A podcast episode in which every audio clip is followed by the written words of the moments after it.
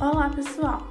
Voltamos para mais um episódio do Natureza em Foco. Eu sou Laís. E eu sou a Amanda.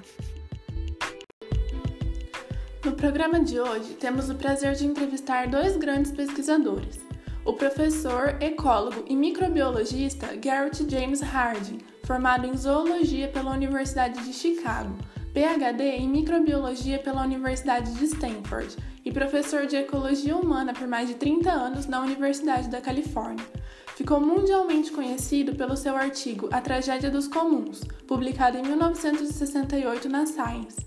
Apresentou contribuições fundamentais para as áreas de ecologia, da teoria populacional, da ciência política e econômica. Professor, seja muito bem. Muito obrigado pelo convite. É um prazer estar aqui.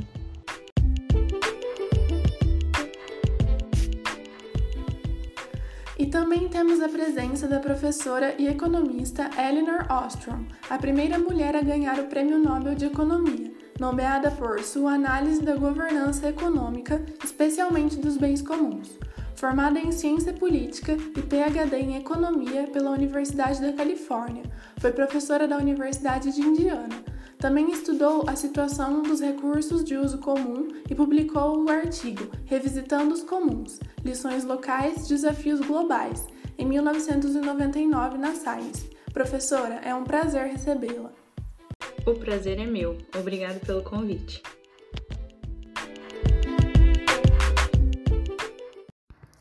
Então, para dar início à nossa entrevista, vamos às perguntas. Professor Harding, mas afinal, o que é a tragédia dos comuns? A tragédia dos comuns se resume a um sistema onde os benefícios são individuais e os danos são coletivos. Em um pasto aberto a todos, é esperado que cada criador de gado tente manter o máximo de gados que ele consegue nas terras comuns. Racionalmente, cada criador vai procurar maximizar os seus ganhos, assim como todos os outros que compartilham daquele pasto.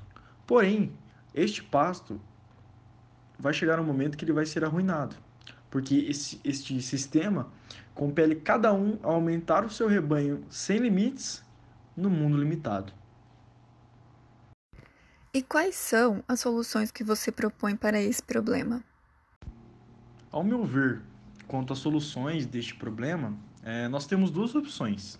A primeira é nós vendemos eles como propriedade privada ou a gente pode manter como propriedade pública, porém vai alocar o direito de entrada a, a esses lugares. É, essa alocação pode ser feita com, com base na riqueza, com base por um sistema de leilão, é, com base em um sistema de mérito, por loteria, dentre outros. Porém, eu acho que todos são questionáveis e demandam uma atenção necessária. Porém, a gente deve escolher entre isso ou concordar com a destruição dos bens comuns. E quanto aos bens naturais, aqueles que não podemos privatizar nem restringir o acesso? Como, ao meu ver, é impossível privatizar os recursos naturais, como água e ar, por exemplo, é, nós devemos optar por criação de leis coercitivas ou taxas que tornam mais sustentável a utilização dos mesmos. E quanto às leis que existem para regular a poluição? De forma geral, o homem evita gastos e fazer o descarte de resíduos sem antes purificá-los é menos custoso. Então entramos no dilema de estar poluindo o nosso próprio nicho. Além disso, os recursos naturais são finitos.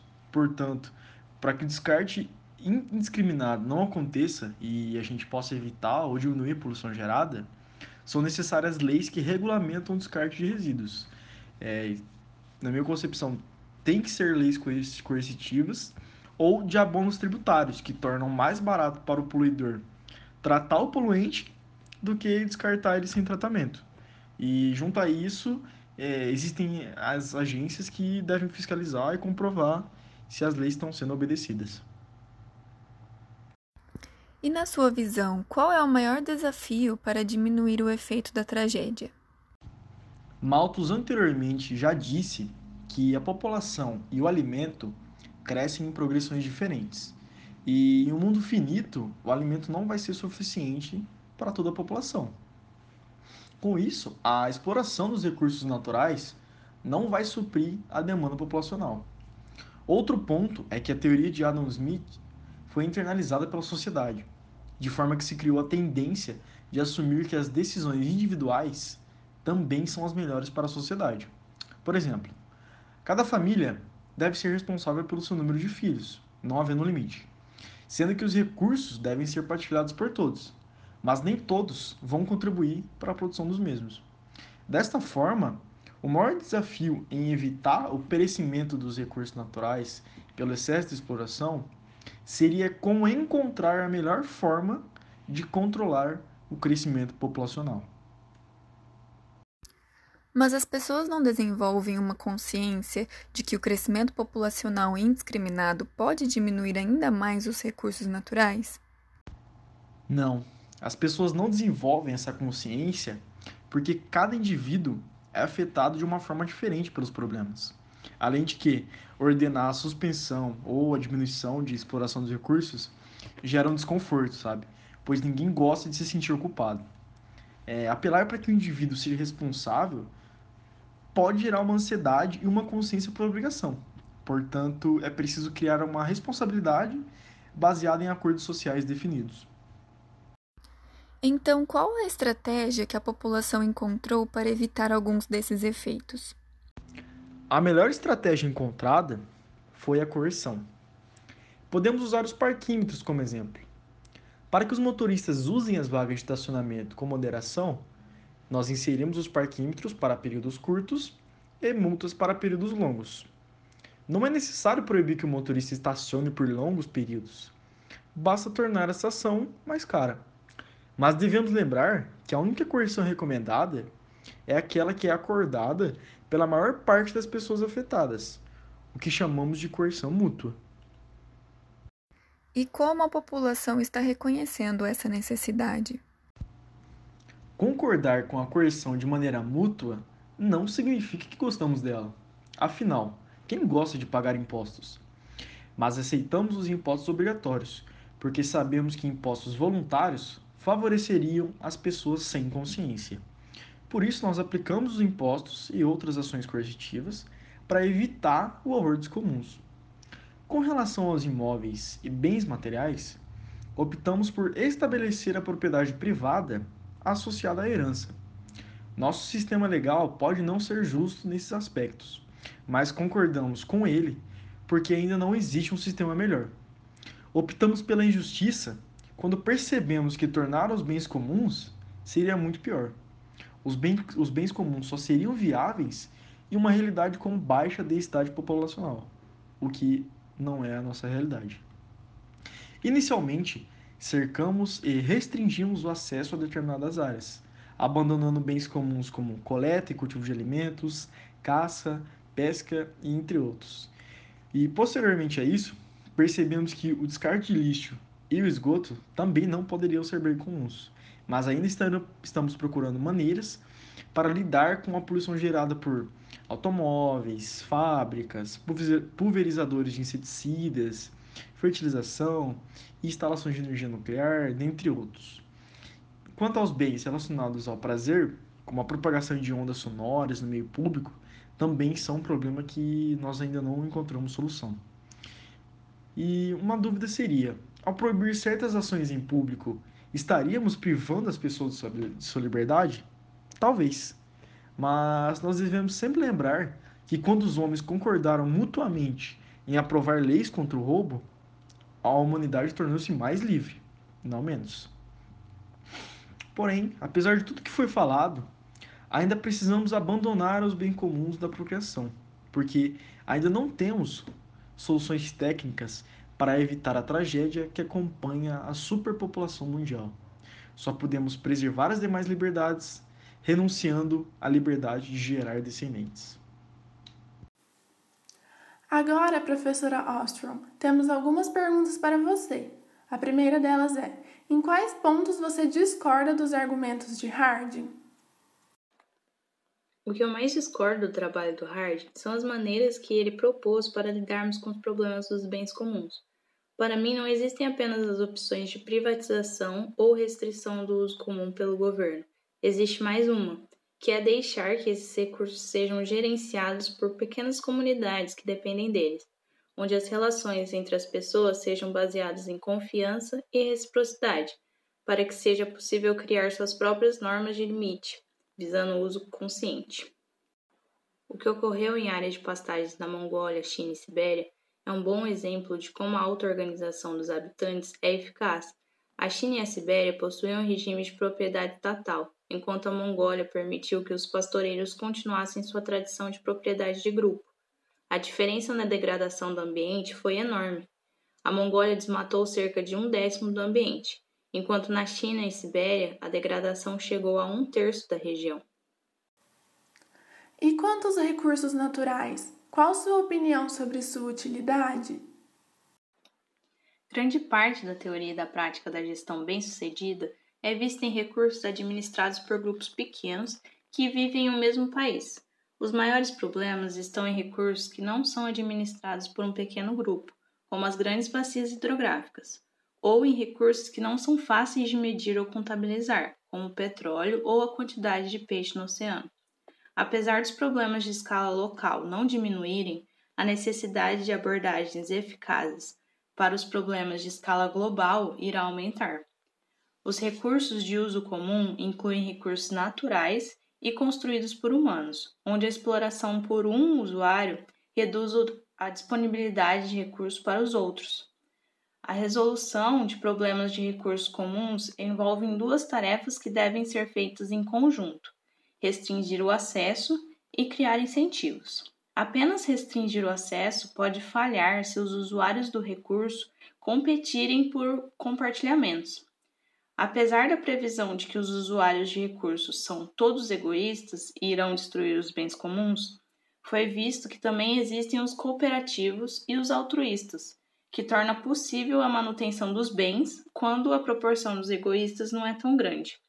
Além disso, a tecnologia moderna e a mídia permitem que os grandes grupos monitorem o comportamento uns dos outros e coordenem atividades para resolver os problemas dos recursos de uso comum. Mesmo assim, os participantes e as autoridades devem planejar e aplicar as regras que limitem o uso desses recursos. Qual foi sua experiência observando a comunidade do Nepal?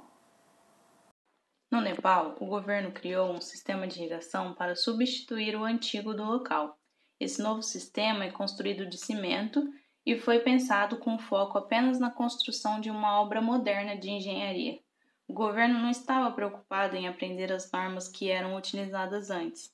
E apesar de todos os esforços, esse novo sistema reduziu o desempenho da irrigação local e nunca foi capaz de prover água para mais de dois vilarejos, o que não acontecia com o sistema anterior, que conseguia prover água para todos.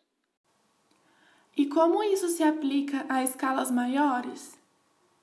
Em escalas maiores, os níveis superiores do governo podem facilitar encontros entre os usuários de um recurso natural comum. Podem também fornecer informações que ajudem a identificar o problema e propor soluções possíveis. Cabe a eles legitimar os acordos alcançados pelos usuários locais, ao invés de impedir a auto-organização do local. Os usuários de um recurso comum são mais propensos a respeitarem leis que levam em conta os problemas daquele recurso do que quando as leis ignoram esses problemas e presumem que as autoridades centrais devem tomar todas as decisões. Quais os maiores desafios? Quando lidamos com bens globais, como a biodiversidade, as mudanças climáticas e os outros serviços ecossistêmicos, existem seis principais dificuldades. A primeira delas são os problemas de escala. Escalas muito grandes dificultam a organização de acordos, de leis e a aplicação dessas leis. Depois temos o problema da diversidade cultural. Quanto mais diverso um local é, menor é a chance de encontrar interesses comuns entre os usuários do recurso e, consequentemente, de estabelecer acordos e leis. O terceiro problema são os recursos interligados. Grandes problemas ambientais dependem de milhares de pessoas que habitam diferentes partes do mundo. Dessa forma, é difícil compreender a importância dos recursos globais e de como precisamos trabalhar juntos para gerenciá-los com sucesso. O quarto são as mudanças aceleradas, que tornam difícil a aplicação de lições aprendidas no passado. Como a quinta dificuldade, temos a unanimidade como regra para escolhas coletivas, o que permite que algumas nações esperem por privilégios para se juntarem a outros países na luta por uma boa regulamentação, podendo afetar os tipos de gerenciamento de recursos que podem ser adotados. E por último, temos o problema de que existe apenas um mundo. Não há outro planeta para mudarmos se cometermos erros de administração. Mas, de qualquer forma, as lições aprendidas por sucessos e falhas passadas podem ser de suma importância para nossa sobrevivência a longo prazo neste planeta.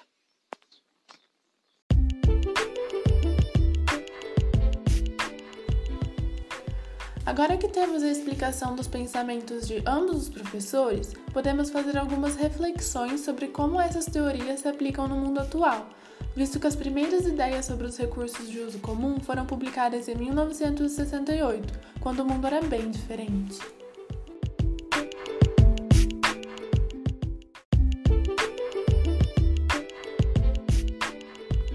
Eu acho que o mais interessante da teoria de Harding é que, mesmo tendo sido criada há 52 anos, as preocupações ainda permanecem muito pertinentes.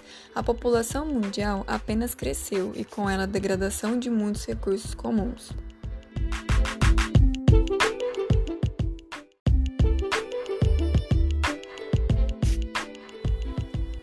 Um exemplo bem atual que nos remete à tragédia dos comuns é o que aconteceu nos mercados e farmácias no início dessa pandemia de coronavírus. Vimos pessoas esgotando produtos alimentícios e de higiene dos supermercados. Enquanto um grupo com maior poder aquisitivo faz estoque e se beneficia, o restante da coletividade não consegue ter acesso a eles, o que acarreta perdas à sociedade.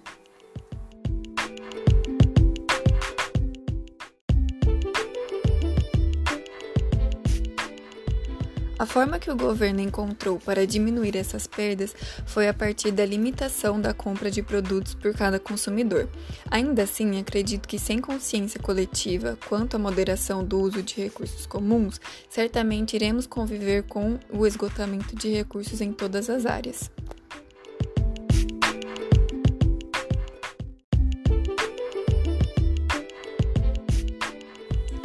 E dessa forma, encerramos o programa de hoje. Agradecemos a presença dos nossos dois convidados especiais. Até semana que vem!